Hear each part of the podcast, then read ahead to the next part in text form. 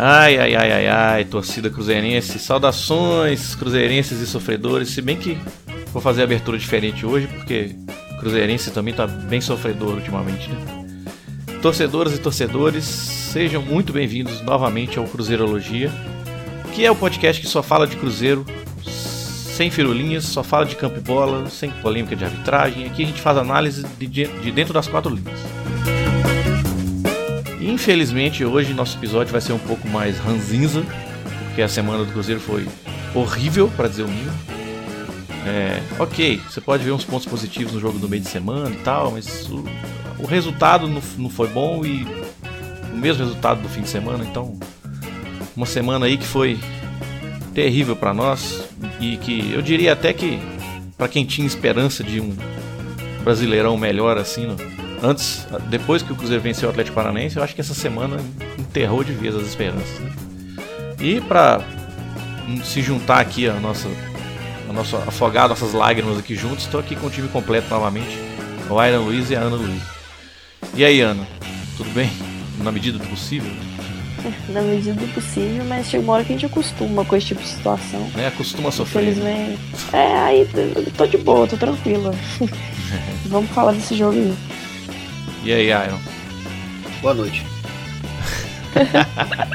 Muito bem, isso, já sentiram o clima do programa, né? Então vamos começar aí com o episódio número 17. Vamos lá. Cruzeirologia, episódio 17.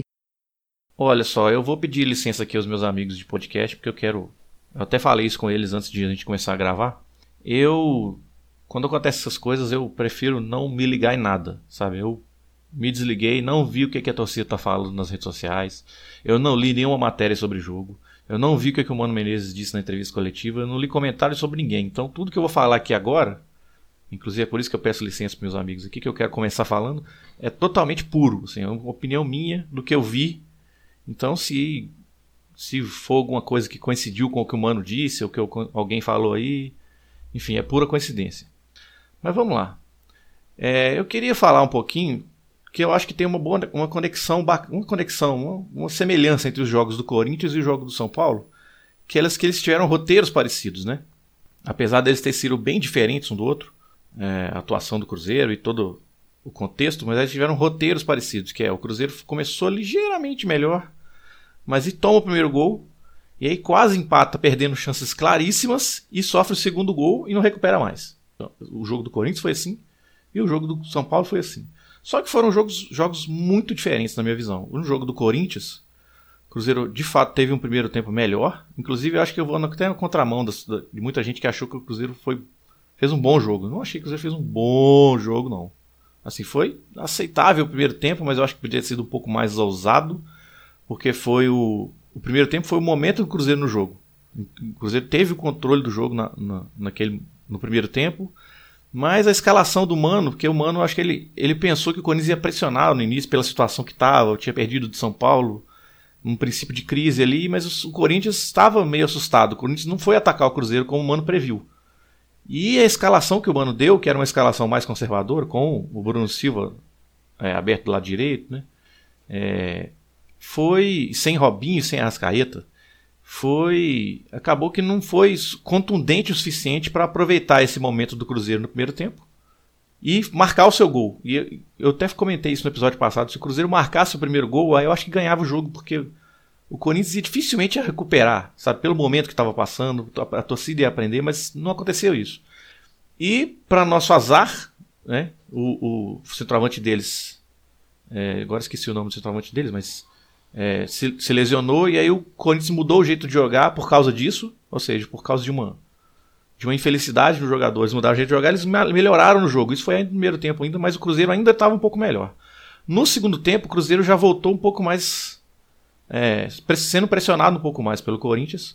O Corinthians conseguiu martelar, martelar, martelar até fazer o seu gol, quer dizer, o Cruzeiro não soube sofrer, né, até esperar esse momento passar. E aí sofreu o gol numa jogada em que a bola estava controlada pelo lado esquerdo, só que houve uma inversão rápida e o jogador ficando mano a mano, que é uma coisa que é, é, não, isso não, pode acontecer, né? Isso não estava acontecendo mais. O Cruzeiro tem uma, uma defesa sólida, ou tinha uma defesa sólida, uma das marcas do mano aí. E com o gol o jogo muda completamente, né? Aí o Cruzeiro começa a se lançar, quase consegue empatar. O Barcos, nós temos que falar do Barcos aqui, que o Barcos ele é, apesar dele estar tá ajudando na construção, vindo, saindo da área, vindo aqui dando passe, dando, fazendo o jogo fluir um pouco mais, ele, na função dele que ele quer fazer gol, ele não, ele não compareceu nesse jogo e também nesse jogo do São Paulo perdeu o pênalti. É, pênalti esse que foi decisivo, mas eu vou falar sobre o São Paulo daqui a pouco. E aí, na saída de bola errada do Fábio, que ele foi sendo pressionado lá no jogo do Corinthians, foi sendo pressionado, ele saiu com a bola, o jogador caiu com a, a bola caiu no pé do jogador do Corinthians, aconteceu a falta que o Jadson cobrou na trave e aí o Manuel perdendo no duelo físico pro Romero é uma coisa. Aí é demais, né? O Manuel com um jogador forte, perder no, na, na, no, na força física pro Romero é, realmente é uma coisa que é difícil de engolir. Enfim, e. Bom, esse foi o jogo do Corinthians. O jogo do São Paulo, não. O jogo do São Paulo foi diferente. O jogo do São Paulo foi. Eu vi um jogo equilibrado até o gol. Quer dizer, equilibrado em que sentido? Nas duas propostas. O Cruzeiro atacando com a bola, naturalmente, porque jogava em casa. E o São Paulo estava se defendendo bem até. O Cruzeiro não agredia muito, né, com, muita, com muita contundência. Mas o Cruzeiro também estava controlando bem os contragolpes do São Paulo. Quer dizer, o São Paulo estava conseguindo sair, mas não conseguia ser mais vertical. Precisamos falar aqui sobre uma coisa que a gente até falou no episódio passado, que é o Mancoejo jogando por dentro. Não, nesse jogo não foi muito bem, de fato. Não dá para não dá para passar pano para ninguém aqui. O, Mano, o Mancoejo não foi. Não conseguiu fazer a função bem do Thiago Neves. E o Cruzeiro sentiu falta disso, inclusive, no primeiro tempo, antes do gol. Que era o momento que o Cruzeiro estava tendo ali para poder até abrir o marcador, quem sabe, mas não conseguiu. E aí o Cruzeiro sofre gol, que de novo esse gol muda o jogo, que é o mesmo roteiro do jogo do Corinthians. Um, um, um, gol esse que eu acho que o Ariel Cabral fez a coisa certa, que foi temporizar a jogada para dar o time, para dar tempo o time recuar mas de alguma forma o cara, o, o jogador do São Paulo conseguiu inverter a bola e o Rafinha não volta. E aí o que acontece é que fica no 2 contra 1 um do lado direito. O Rojas consegue ganhar o fundo sem pressão. E aí ele consegue cruzar para o Diego Souza fazer o gol.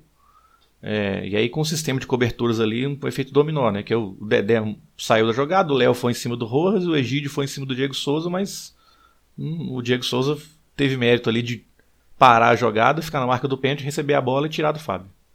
E aí o Cruzeiro sentiu o gol e para mim não recuperou mais. Até o final do jogo. Animicamente. No segundo tempo, o Cruzeiro até ensaiou empatar ali com a alteração que foi feita com. A alteração. Ah, é. Outra, isso, isso é importante falar isso. Eu não sei o que, que o Mano falou sobre essa alteração. Mas David no Rafinha, taticamente, não faz, para mim não fez nenhum sentido. Porque era seis, seis meia dúzia não, porque os jogadores não são nunca iguais.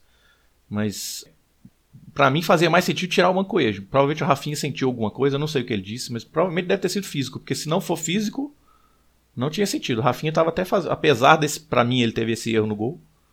Para mim ele estava sendo um, bom, um dos bons jogadores do Cruzeiro, é, um dos pouquíssimos bons jogadores do Cruzeiro. E aí o Cruzeiro, mesmo não dando pinta de que estava saindo uma pressão, porque o, o, São Paulo ficou muito confortável no jogo com 1 a 0 no placar. No segundo tempo, o Cruzeiro a pressionava, mas toda vez que perdia a bola não conseguia fazer a pressão pós-perda para manter o ataque funcionando.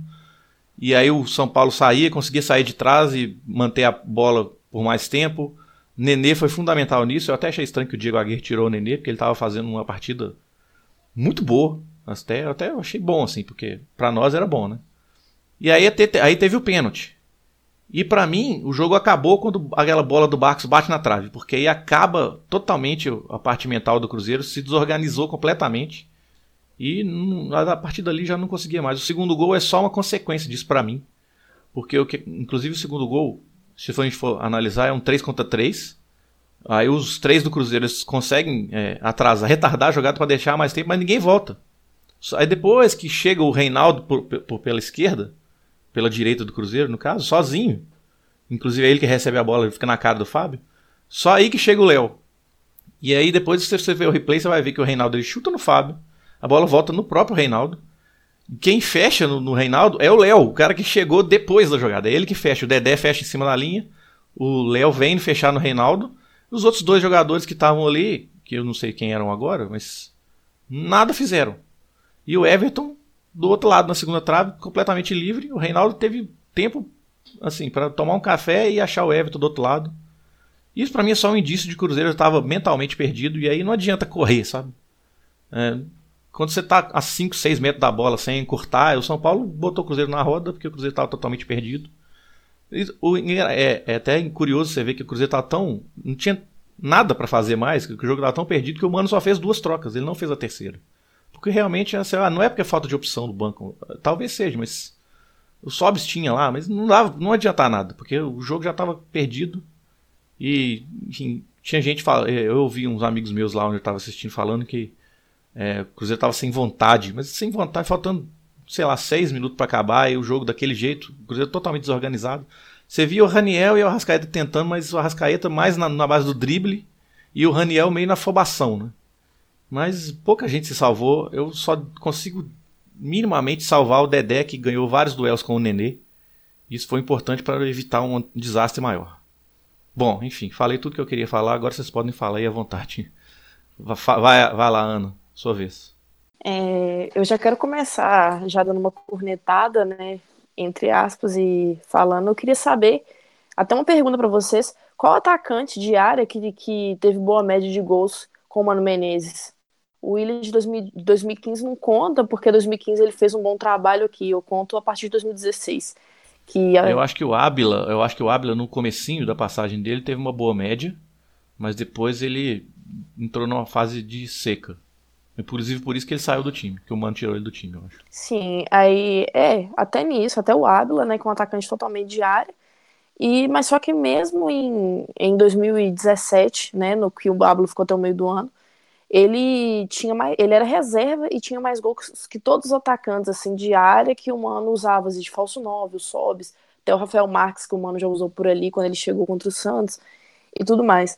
E o Barcos é, é igual você falou, ele, ele é bom, ele sai da área, ele, ele é forte, ele, ele é, tem boa técnica, é inteligente, é, abre espaço para os companheiros. E hoje os companheiros não souberam aproveitar esse espaço que ele estava deixando. O Mancoejo, é, eu percebi ele muito perdido na partida de hoje, extremamente perdido. Parecia que ele não sabia o que estava fazendo. É, algumas vezes ele até conseguia dar sequência nas jogadas, só que eu vi ele perdido mesmo, sem a intensidade que precisa para jogar como um meia. Pegou muito pouco na bola para um meia central. A gente ficou refém dos pivôs do Barcos e do Arrascaeta tentar alguma coisa ali, entrando na área, é, recebendo cruzamento do Egídio, ou então driblando todo mundo. E, inclusive, a Arrascaeta perdeu chances claras, mas é aquele negócio, né? Erra quem tenta. E o Cruzeiro totalmente desorganizado. No início, né, eu concordo com você, eu achei o, o, o jogo equilibrado, né? O Cruzeiro até chegando um pouco mais na área. O São Paulo não agredia muito, até porque o São Paulo ele é, as, as duas chances que teve é, no, até o meio do segundo tempo eles fizeram, depois tiveram mais chances. Só que a bola não entrou, senão teria sido. Mas porque aí o jogo já era totalmente diferente, né? O Cruzeiro já tava. Depois que o Cruzeiro perdeu o pênalti, o Cruzeiro se perdeu completamente. Completamente. Eu acho né? que quando ele tomou o gol, o Cruzeiro já se perdeu um pouquinho, mas conseguiu dar uma recuperada, até quase conseguir empatar, e aí, depois que perdeu o pênalti, aí a coisa foi pro brejo. Sim, eu até comentei no, no Twitter, né, respondendo um amigo. O Cruzeiro com a bola era 11, parecia que eram 11 é, jogadores batendo cabeça, né? Porque o São Paulo não deixava o Cruzeiro acelerar, não dava espaço para isso. É, é, aquilo que eu falei, dependia dos pivôs do Barcos e do Arrascaeta tentando alguma coisa, sem sucesso, óbvio. E, e sem a bola, nossa transição muito lenta, até, eu não sei lá, não sei se influencia a média de idade muito alta do, dos jogadores, de, de ter mais dificuldade em voltar, né? E eu concordo também, o Dedé é um exímio defensor, muito. O Dedé, assim, eu todo jogo me surpreendo com a qualidade do Dedé, né? E já, ele já tá aqui há muito é, tempo. Eu só faço uma ressalva da atuação dele, é que às vezes com a bola ele tava meio afobado, assim, ele ficava tentando dar uns passes longos desnecessários, assim, e... Teve uns dois passes, assim, meio afobados é. que ele deu, eu acho. E... Mas é, é, é, tudo circunstância do jogo, né? É, o Léo também, eu achei ele bem. O, o gol que a gente sofre é, o, essa transição lenta do Cruzeiro, assim, vem de muito tempo. Ano passado você, você pode pegar aí um jogo de exemplo. Não, não é parecido o gol, mas é um gol de contra-ataque do jogo de ida da Copa do Brasil contra o Grêmio do ano passado, que o Grêmio ganhou de 1 a 0 é, a transição do Cruzeiro é muito lenta. É, e volta e é um amontoado. É assim, por isso que eu, eu não concordo com quem culpa erros individuais na, na derrota. Porque quando o Cruzeiro sem a bola eh, na transição, não sabe, fica todo mundo fora de posição, é um tentando cobrir o outro, vira aquela bagunça. Por isso que eu acho que o Cabral fez o certo, entendeu? Eu acho que ele, ele tenta disputar a bola, ele não consegue ganhar a bola, mas ele, ele, o que ele tenta fazer é atrasar a jogada. E eu acho que ele consegue atrasar a jogada. Só que o jogador de São Paulo consegue um espaço suficiente para conseguir inverter a bola. E aí nessa inversão, Sim, aí, aí a inversão matou a transição do Cruzeiro defensivo. O, o Cabral, eu não, eu não gostei da atuação dele, achei péssima. Só que nessa parte aí, muita gente falou: ah, por que, que ele não matou jogada? A bola estava atrás no meio-campo e eu acho que matar a jogada, acho que o pessoal pensava que ele ia dar um carrinho, talvez fazer entrar no falta, cara. Eu acho né? que ele não, é, não tinha que fazer isso, ele estava atrás do, do meio-campo ainda e o cara tinha parado.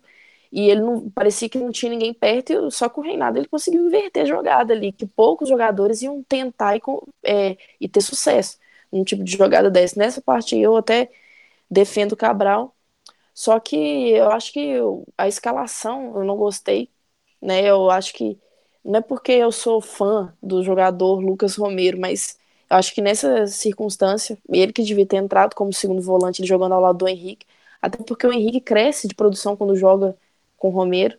Isso aí, gente, né, é informação, não é opinião minha. É só ver os números, é só ver a, a consistência, a outra dinâmica que tem o jogo quando o Romero tá ali do lado do Henrique. E eu acho que não tem nem muito o que falar desse jogo, não. Foi uma bagunça, foi vergonhoso. A gente tomou um vareio de bola do São Paulo. Eu achei, eu achei vergonhoso o jogo. Porque a gente pode muito mais que isso. O nosso elenco é, é muito forte. A gente poderia ter pelo menos empatado o jogo, né? Lógico que é, a gente tem condição de ganhar.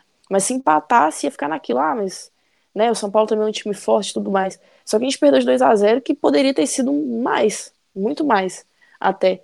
Porque e aquilo que você falou mesmo, depois que o Barcos perdeu o pênalti, o Cruzeiro é, virou uma bagunça, cara. Virou uma bagunça. Eu não, eu não via mais formação. Quando o Raniel entrou, não entendi o posicionamento do Raniel. Hora ele caía pela direita, hora ele estava no meio, e quando ele em, acabou em tese, de entrar, o Raniel tava... entrou como ponta direita. Mas ele não tem essa característica de jogar aberto, né? Então ele jogou bem perto do Barcos. É, era uma tentativa ali final, de, meio desesperado do, do, do Mano, de, de ter mais presença na área para poder empatar ou até fazer um gol, mas.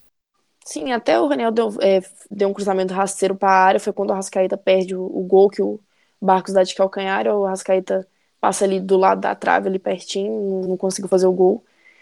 Mas eu não, não entendi, foi, foi uma bagunça, acho que foi aquela tentativa desesperada mesmo.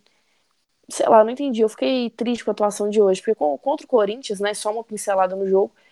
É, eu achei, eu gostei da atuação do Cruzeiro no primeiro tempo. O primeiro tempo me agradou bastante até, mesmo com a escalação. Eu, por mim, entrava Rafinha na direita e David na esquerda, por mais que o, o David tá devendo, né? Até por não ter sequência, lesão e tudo mais, só que ele tá devendo. Acho que ele pode mais pelo que a gente viu nele no Vitória. Mas eu não, não entraria com o Bruno Silva, não. O Bruno Silva, assim, dá, é, é no jogo que dava para ganhar e como. Talvez se a gente tivesse ganho do Corinthians, que era um jogo mais fácil, teoricamente, ou se tivesse talvez empatado com o São Paulo, ou até perdido hoje, não ia ser um resultado tão desastroso. Mas como a gente perdeu um jogo teoricamente fácil no meio de semana, Hoje foi um desastre perder, tinha que ter ganho. Ou então, pelo menos, ter empatado quando dava ainda. E é isso. Bom, no fim das contas, é, o futebol é competência. O São Paulo foi competente. Teve duas chances, aproveitou as duas chances. Então, o futebol é competência. No jogo contra o Corinthians é, foi a mesma coisa. O Cruzeiro não fez um grande jogo, mas também não jogou mal. Só que quando precisa decidir, não decide. Só o Barcos perdeu duas chances claras, a Rascaeta perdeu chance, teve bola na trave não consegue decidir os jogos. Hoje, novamente, a mesma coisa. O Cruzeiro não fez uma grande partida, mas também não foi uma partida horrível, daquelas que você olha, por exemplo, como no jogo contra o Chapecoense, que o Cruzeiro não conseguiu criar absolutamente nada. Não, o Cruzeiro cria chances. E jogo grande, gente. Você vai ter duas, três chances. E você tem que fazer. Senão acabou. Contra o Vasco em São Januário, nós tivemos quatro chances, fizemos quatro. E hoje, novamente, o Arrascaeta perdeu duas chances dentro da pequena área. Não existe um time ser competitivo perdendo chances como o Cruzeiro perde. É, eu até tuitei que, na minha visão, tanto no jogo de quanto com isso quanto hoje, a culpa tem que ser compartilhada não só com o Mano, mas também com os jogadores, porque eles ganham muito bem, são muitos jogadores de qualidade, para perder tanta chance igual o Cruzeiro perde. E não é Não só nos últimos jogos. São várias vezes assim. E aí tem um pênalti que perde também. Então, é complicado. É, parece até um cobertor curto, porque a gente traz o Barcos, que é um goleador, é, ele entra, melhora o time, a gente elogiou o Barcos várias vezes aqui, eu elogiei o Barcos durante as partidas, mas tem que fazer o gol, gente. Porque eu criticava o Rafael, o Rafael Sobis pela mesma coisa. Centroavante não pode viver só de ser taticamente importante, não. Tem que fazer gol. E as oportunidades estão surgindo, a bola está chegando. E aí, quando você não, não, não, aproveita, eu não tenho como chegar aqui e falar, ah, mas foi injusto. Não, foi justíssimo a derrota. É, eu só acredito que o Mano montou mal o time nos dois jogos. Montou mal contra o Corinthians ao optar por Bruno Silva, é, Thiago Neves e Rafinha, porque ele tirou os dois melhores jogadores do time, que era o Robinho e o Rascaeta. E aqui eu não vou nem entrar no mérito do rodízio, porque isso é até, é até meio surreal as pessoas discutirem isso. É óbvio que tem que ter o rodízio. Porque do jeito que o calendário é louco, é insano, se o Mano não fizer isso, vai estourar os jogadores. Então é óbvio que tem que ter o rodízio. Só que ele optou pelas peças erradas. O momento era do Arrascaeta, o momento era do Robinho. O Arrascaeta tem 23 anos, ele tem 10 anos a menos que o Thiago Neves. Por que, que poupou o Arrascaeta? Ele passou a Copa inteira do banco. O Robinho estava bem. Ele deu uma entrevista recente aqui falando que ele nunca fez um trabalho físico tão bom igual nessa pré-temporada. Então o cara estava nos cascos. Aí o Thiago Neves se arrastando, ele entrou. E não, o time caiu muito de produção, porque o Mano desfigurou o time, porque ele tirou, ele tirou o Robinho, ele tirou o Dedé, ele tirou o, o Arrascaeta e lá atrás colocou o Manuel, sendo que o Murilo foi a melhor dupla ao lado do Léo no passado. Por que, que ele não colocou o Murilo? O Murilo misteriosamente virou segundo reserva. Não dá para entender. Sendo que ele sempre jogou melhor do lado do Léo. Aí o Mano colocou o Manuel, que, sinceramente, bizarro a partida do Manuel. Enfim. É, hoje, novamente, eu acho que ele montou mal o time quando ele opta por Ariel Cabral e Henrique. Uma dupla que a gente já viu esse ano que não funcionou. Jogaram bem contra o América, tudo bem. Só que eu queria ver a mesma sequência que o Ariel recebe, eu queria ver o Romero receber. Porque quanto Atlético Paranaense, o Romero efetuou oito desarmes. Henrique e Cabral juntos hoje efetuaram seis. E, gente, a gente tem que analisar o contexto do número, mas tem coisas que é evidente que não dá para esconder. Um exemplo. O Henrique, né, nosso volante capitão do Penta, ele tem 12 desarmes em 10 jogos pelo brasileiro. O Romero tem 20. No ano, o Henrique tem 36 desarmes e 31 partidas. O Romero tem 64. Pode falar o que quiser do Henrique, eu respeito demais a história do Henrique, porque ele é um cara vitorioso, ele é vencedor dentro do Cruzeiro, líder. Mas o momento tem que ser respeitado. Eu não entendo qual, qual a dificuldade do Mano em dar uma sequência pro Lucas Romero, que sempre entra bem, se sacrifica sendo lateral. O que pede para ele fazer, ele faz. Mas não ganha uma sequência no meio campo. O Ariel Cabral hoje, eu vou discordar dos amigos aí, porque naquele lance do Reinaldo, ele tinha que ter feito a falta sim. É obrigação dele, como volante, proteger o time. E era uma jogada que foi uma falta pro Cruzeiro, então todo mundo foi para a área uma visão periférica que ele olhasse, ele ia ver que o time ia estar desprotegido. E ele não ganha do Reinaldo no corpo e depois ele fica cercando o Reinaldo. E ele não vai de forma mais, mais abrangente, de mais, mais incisiva, para cima do Reinaldo. Dá tempo do Reinaldo parar o corpo, levantar a cabeça, reparar que tinha um jogador surgindo do outro lado e fazer o lançamento do Cabral olhando, simplesmente, olhando. Só faltou estender o tapete vermelho para ele. E aí do outro lado o Rafinha, que o Cândido até citou bem, não acompanha o, o Rojas, até o final. Ele já tinha feito isso em algum, alguns momentos antes do jogo. O Dedé estava ficando constantemente no mano a mano com, com o ponta do, do, São Paulo. Porque o São Paulo é um time que se defende bem, fecha bem o funil, então é difícil você entrar dentro da área do São Paulo, levar, é, ameaçar principalmente por dentro. Isso até forçou o Cruzeiro a fazer muitos cruzamentos é, no jogo. Mas às vezes parece que falta um pouco de concentração no, no, time do Cruzeiro, sabe? Um pouco mais de foco. Porque é brasileiro, vale três pontos. Parece que esse time só funciona no mata-mata. Como se só o mata-mata fosse importante e decisivo. Todo jogo do brasileiro é decisivo, mas parece que os jogadores do Cruzeiro não entram com esse pensamento. Porque você vê, o Rafinha é, desiste de acompanhar o ponto, um lance. No outro lance, ele não acompanha e aí sai o gol. E aí você vê o Henrique também perdido em campo. Assim. O Henrique, ele hoje ele ia de um lado para o outro, transitava. Você viu os jogadores do São Paulo agredindo o espaço dele, ele não conseguia fazer um desarme, não conseguia fazer uma pressão.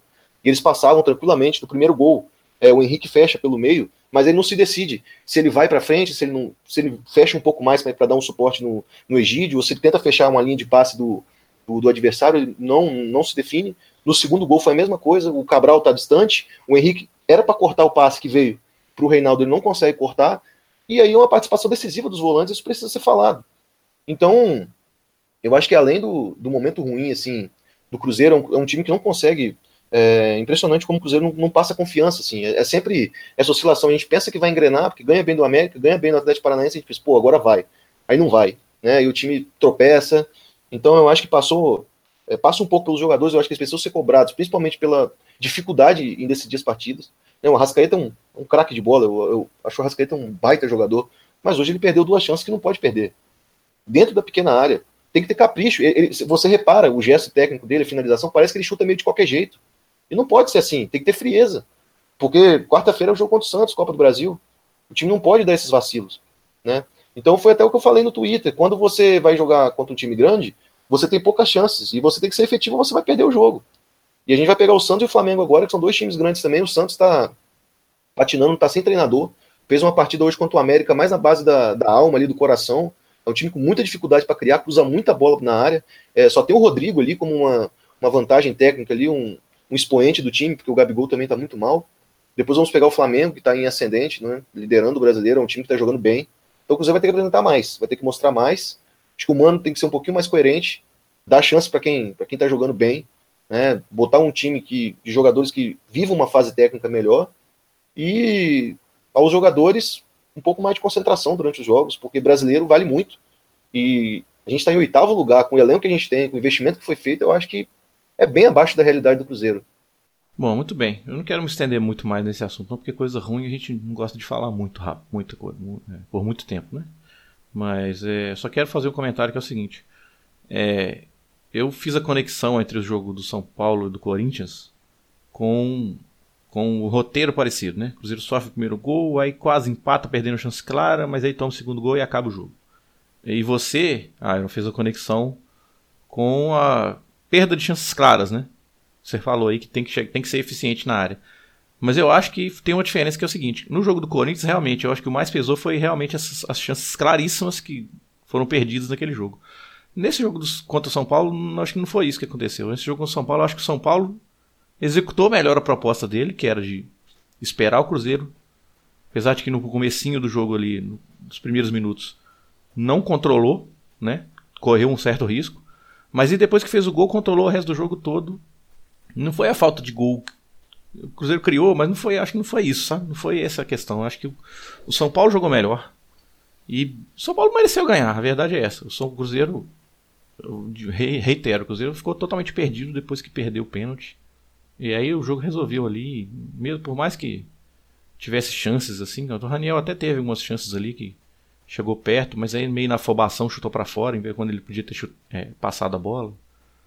E enfim. É, uma coisa também que eu estava refletindo depois do jogo de hoje, eu já venho refletindo sobre isso há um, há um tempo já.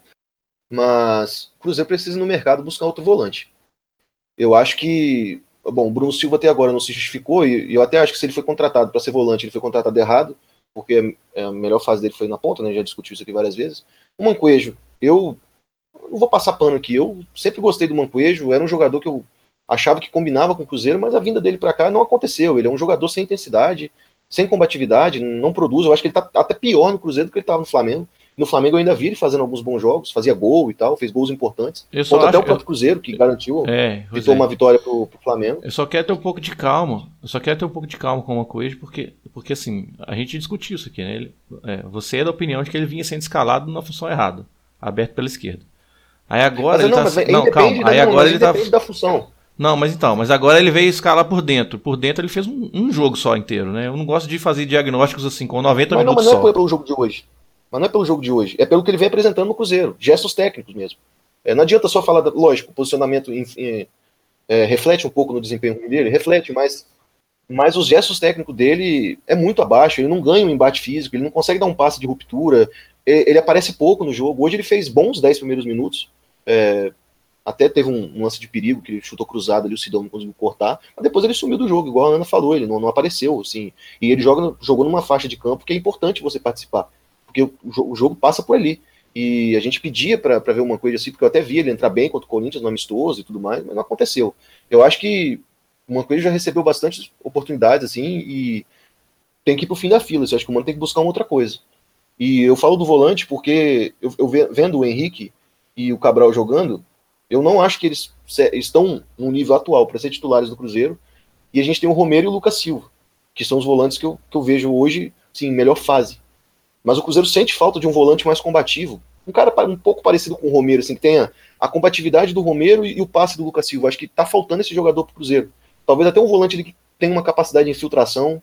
Acho que o Cruzeiro precisa desse jogador, é pouco falado, mas pelo que eu venho observando é, do time, eu acho que falta essa peça, porque os jogadores que vieram não conseguiram suprir isso. Nem o Mancoejo e nem o, Bruno Silva.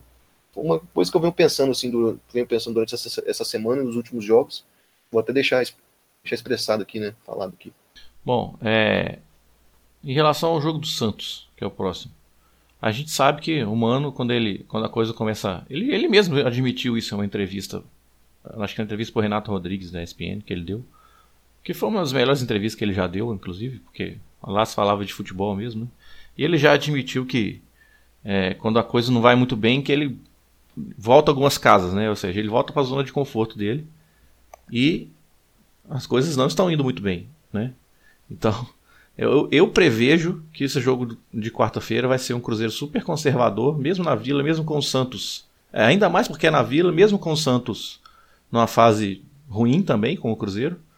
Mas certamente a gente não vai ver um Cruzeiro controlando o jogo com a bola, é, tentando buscar o gol é, de maneira. É, trabalhando a bola, né? Certamente a gente não vai ver isso. A gente vai ver um Cruzeiro mais postado, esperando. Não sei se vocês concordam comigo. O que, que, você, o que, que você acha, Ana? Ah, é, sinceramente, não, não dá para saber, né? Porque o Mano, é, algumas coisas que ele não fazia antes, que era rodízio, ele tá fazendo agora. Então, assim, talvez a gente possa ver um Cruzeiro jogando um pouco mais para frente, tendo, tendo aquele ímpeto inicial, assim, já talvez como começou contra o Corinthians, por exemplo, pressionar os primeiros ali cinco minutos para ver se consegue uma jogada de perigo, um gol, alguma coisa. E se não conseguir, aí eu acredito que ele vai voltar pro conservadorismo. Certo. E você, Iron? Bom, a gente já viu duas coisas, né? É, a primeira é que quando o Mano Menezes está um pouco pressionado, ele volta para suas origens, né? E a segunda é que esse time, esse time do Cruzeiro já mostrou que quando pressionado rende. Foram vários exemplos, né? Na própria Libertadores contra a Laú em casa, contra o Atlético na final do Mineiro. Ano passado, nos Jogos da Copa do Brasil, sempre que o Cruzeiro era pressionado, o time dava uma resposta. É, até falei né, no início da minha fala que parece que os jogadores não encaram o brasileiro como é, uma competição que todo jogo é decisivo. Eu acho que por, por ter essa de tipo assim, ah, tem o próximo jogo da próxima semana para a gente recuperar, tanto eles quanto o próprio Mano Menezes veem com uma forma de, não, vamos ficar aqui, a gente perde dois aqui, ganha ali, e vamos empurrando e termina o campeonato em quinto lugar e tá todo mundo feliz. Eu não tô, mas eu acho que o Cruzeiro podia mais. É, mas eu acho que a gente pode ver um Mano voltando para suas origens e os jogadores dando uma resposta. Porque é o jogo perfeito, né? Time pressionado, vem de duas derrotas, aí vai pegar um Santos que também está baqueado, primeiro jogo na Vila. É, a gente tem que se atentar ao fato de que agora não tem mais gol qualificado na Copa do Brasil, então acho que o Mano não vai poder, de certa forma, ser tão conservador assim, ele vai ter que agredir, mas é uma boa, uma boa oportunidade para os jogadores darem a resposta, né? Que a torcida espera, já que o mata-mata é praticamente o carro-chefe do Mano. A gente está tá sempre fazendo boas campanhas com ele é, no mata-mata. Eu imagino sim que seja um Cruzeiro um pouco mais é, um pouco mais retraído, flertando com empate, mas pelos resultados negativos do, dos últimos jogos, pode ser que seja uma boa oportunidade para o time se reabilitar. Eu, eu diria que é quase certo, assim, que o Cruzeiro vai jogar especulando, pra, até para chegar com um resultado razoável pro Mineirão. Aí sim, onde o Mano, o Mano vai colocar o time para atacar e dependendo do resultado que conseguir, nem isso, né? Porque se conseguir um resultado positivo lá, capaz de chegar no Mineirão e proteger. A gente já Mas, viu isso acontecer. A gente já viu isso acontecer contra o São Paulo na Copa do Brasil do ano passado, por exemplo. O próprio Atlético Paranaense também foi assim. É, então. É, mas é, a gente já viu esse roteiro acontecer várias vezes dos dois lados, né? Tanto o Cruzeiro numa fase ruim é, entrar num modo conservador e dar a resposta, os jogadores darem a resposta. Isso aconteceu no Campeonato Mineiro desse ano. Né? Você perdeu de 2 a 0 o 3 a 1 o primeiro jogo contra o Atlético e chegou no segundo jogo, os jogadores deram a resposta e conseguiram ser campeões. É, por, esse é um exemplo, isso já aconteceu outras vezes. Mas a gente também já viu o outro lado, né? Que é o jogo perfeito. O Cruzeiro pega um time em crise, como o Santos estava, ou como o Santos está, e acaba ressuscitando o time também, né? No brasileiro isso acontece quase sempre. A gente não sabe ainda quem vai ser o treinador do Santos. Eu, eu ouvi falar em Luxemburgo, talvez, mas enfim, não sei se confirmou. É, mas é engraçado que você vê que o Luxemburgo vai. Se for o Luxemburgo, ele vai estar no caminho do Cruzeiro. Acho que é Zé Ricardo. O Zé Ricardo vai ser o treinador. Mas, é, mas, tá é, mas o Luxemburgo ganhou muita força lá nos últimos dias, viu? É uma briga política lá, porque é, né, tem uma ala que é o Luxemburgo, enfim. É. é. O que eu queria comentar é que, tipo, assim, é engraçado que o Mano, se ele. para chegar na final do Copa do Brasil, ele vai ter que passar pelo Lucha e pelo Filipão. Quer dizer, se o Filipão passar pelo Enderson, né? Do Bahia. A grande verdade é que é muito difícil assim cravar algo a respeito desse Cruzeiro do Mano Menezes, porque é, é muito imprevisível. Exatamente, exatamente. Não é nem para falar que ele vai que vai começar bem e nem falar que ele vai também é, desmoronar. Aí a gente, a gente pode cravar aqui, nossa, tô muito preocupado, esse jogo da Copa do Brasil, o Cruzeiro tem tudo para ser eliminado, aí os caras chegam lá e fazem um baita jogo, de repente bota ali um 2, 3 a 0, ganha o jogo. Aí volta, a gente já, pô, né? O time aí vai pegar o Vitória, que também está sem treinador, que o Wagner Mancini foi demitido hoje. Aí de repente ganha do Vitória e já dá um, uma confiança maior para o time já pegar o Santos na, na, outra semana e embalar de novo. Então é muito difícil. É uma, a gente vive uma gangorra, né? São dois anos assim. É até uma é um dos motivos que, que não me fazem ser muito é, favorável ao trabalho do Mano, por essa gangorra de emoções e de resultados que vive o Cruzeiro. Mas como os títulos respaldam né, o seu trabalho, ele vai se perpetuando aí. Mas a grande verdade é que não dá pra gente definir o que, que é o Cruzeiro. Se você perguntar pra mim, ah, o que, que é o Cruzeiro do Mano Menezes? Eu vou dizer imprevisibilidade. É um time que faz um grande jogo contra o Atlético Paranaense, faz um grande jogo contra o América, vira os seus jogos, depois pega Corinthians e São Paulo, de certa forma cria chances para vencer, não consegue, perde o jogo. E assim vai. É. Infelizmente, o problema do, de botar a bola para dentro ainda não tá. Nesses dois jogos não foram resolvidos, né? O Cruzeiro teve as chances e não, não, não fez. É, uma outra coisa que eu queria comentar com vocês a respeito dessa. Cruzeiro jogou cinco vezes depois da Copa do Mundo. E só em uma vez, que foi no jogo do Atlético Paranaense, o Cruzeiro não saiu atrás no placar. Sendo que houve um período antes da Copa que o Cruzeiro ficou não sei quantos jogos sem tomar gol.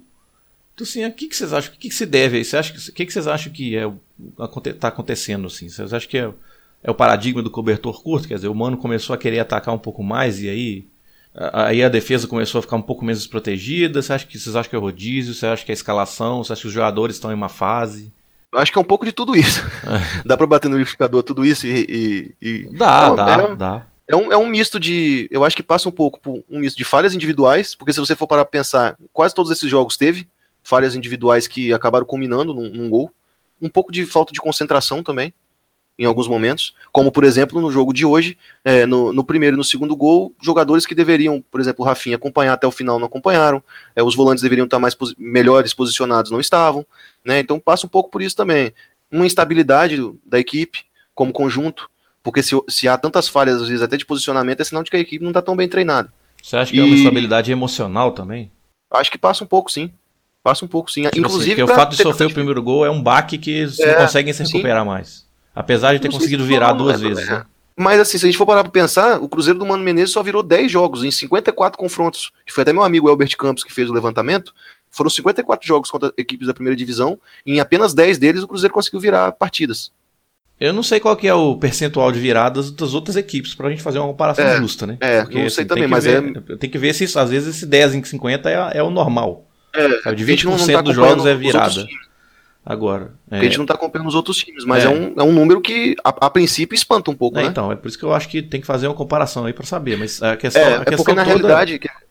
Diga. Na realidade é assim, o Cruzeiro do Mano Menezes é um time que, eu sempre, às vezes até falo que é um time que as coisas não podem sair do script, sabe? Não pode acontecer nada errado. Porque, por exemplo, se, for, se o Cruzeiro do Mano começar ganhando, dificilmente o Cruzeiro vai perder, ou vai levar um empate, geralmente ganha. Só que quando acontece alguma coisa fora do, da, do normal... Fora do é, planejado fora do planejado, uma bola que, que acaba entrando, uma falha, o Cruzeiro tem essa dificuldade. Tanto é que, que tanto é verdade que, no, que, por exemplo, ele pega 54 jogos que saiu perdendo. O Cruzeiro conseguiu virar 10 vezes, em outras 14 oportunidades, empatou 30 derrotas. 27,2% de aproveitamento. Mas nos 63 jogos em que o Cruzeiro saiu ganhando, foram 48 vitórias, 12 empates e 3 derrotas. Então 82,5% de aproveitamento. Então você vê que o Cruzeiro é um time confiável quando sai na frente do é, placar. É, o Cruzeiro é um time ganham... que é de, tem dificuldade para virar jogos, mas não cede viradas. É, exatamente. Então é um time que quando sai na frente, se impõe. Consegue controlar o jogo. Mas quando sai perdendo, tem uma dificuldade grande de dar a volta por cima, entendeu? Ah, eu acho que é isso então, né? Vamos terminar esse episódio logo. Episódio ruim a gente gosta de é. ser pequeno. Mas é a, a, grande questão é, acho que o Cruzeiro precisa encontrar um ponto de equilíbrio, tanto o treinador quanto os jogadores também. Eu acho que também parte um pouco dos jogadores ali entre eles se reunirem, né, para falar, gente, vamos, vamos fechar aqui e se concentrar um pouco mais para não sair perdendo dessa forma, dar um pouco mais, é, se entregar um pouco mais, ter um pouco mais de, de comprometimento durante os jogos para evitar é, esses tipos de, de, erros individuais, porque às vezes um excesso de confiança faz o jogador errar. Um exemplo disso foi aquele lance do Egídio contra o Vasco, não sei se você vai se lembrar. Ele foi tentar dar um passe ali com um pouco mais de, de capricho, Lembro. e ele errou o passe e tomamos um gol. O próprio Dedé, né, naquela falha contra o América. Dá para dizer que é ali que começou a, a derrocada, é. né? Porque até aquele então, jogo ali o Cruzeiro tava tendo uma sequência de vitórias interessante, aí foi um jogo Cruzeiro e Vasco no Mineirão, né, pelo brasileiro. É. E aí o Cruzeiro empatou aquele jogo e depois não conseguiu mais vencer, né?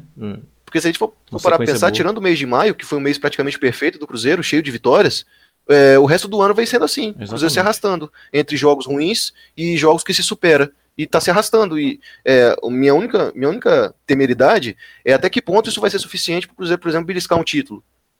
Né? Porque Bom, eu acho que um time que não. O time precisa de mais regularidade. A verdade é essa. É, vamos esperar aí que esse agosto, agosto, o temido agosto, né, que vai começar agora, é, que o Cruzeiro tenha um pouquinho. Que esse, que esse rodízio que tenha sido feito tenha dê, dê algum resultado, né? E, também... e que o Mano seja coerente também na, nas suas escalações, né? Colocando quem tá melhor para jogar. É, enfim, acho que isso aí. Acho que isso aí você vai ter que esperar um pouco mais. É, pois é. Sinceramente. Mas. É, então vamos lá, vamos esperar aí que agosto seja um pouquinho melhor. Pois é, acho que agora são dois jogos aí pra gente. São dois jogos pra gente tentar é, a retomada porque estão bem acessíveis. É, o Vitória está sem treinador, o Santos está sem treinador, então qualquer técnico que chegar agora não vai ter tempo de fazer praticamente nada, só de conversar com os jogadores. E o Cruzeiro está com o treinador dois anos no comando, então tem que mostrar, né, alguma coisa. Bom, vamos lá, vamos torcer. O episódio passado foi um episódio de três vitórias, esse episódio foi um episódio de duas derrotas. Vamos, vamos esperar que o pêndulo volte pro outro lado, né, no próximo episódio. É, como eu falei, não dá para duvidar desse time, né, porque já mostraram que conseguem dar a volta por cima em outras oportunidades, então vamos esperar. Então é isso aí, vamos encerrar por aqui. Você pode encontrar a gente lá no SoundCloud, soundcloud.com.br Cruzeirologia, que é onde a gente publica nossos episódios. Nosso Twitter é o twitter.com.br Cruzeirologia, nossa arroba. Esse foi o episódio 17 do Cruzeirologia. Eu sou o Cristiano Candian, arroba Candian no Twitter. É, eu sou o Iron Luiz, arroba Iron, underline fall, FA2Ls. Segue lá e desculpa qualquer coisa aí se eu estive exaltado durante o programa. Só foi parecer, tá, gente? Eu tô tranquilão. O seu boa noite inicial já deu o tom do seu humor hoje. Pois é, hoje é... foi difícil, mas tá a, bom também. A, a, Ana não. A Ana teve que dar uma saída rapidinho aí, mas. Aí ela não conseguiu terminar o programa hoje com a gente, mas a arroba dela é Reality Diva com W. Um abraço, Airo. Um abraço, Cândido, um abraço a todos os ouvintes, até a próxima. Até a próxima, valeu. Valeu.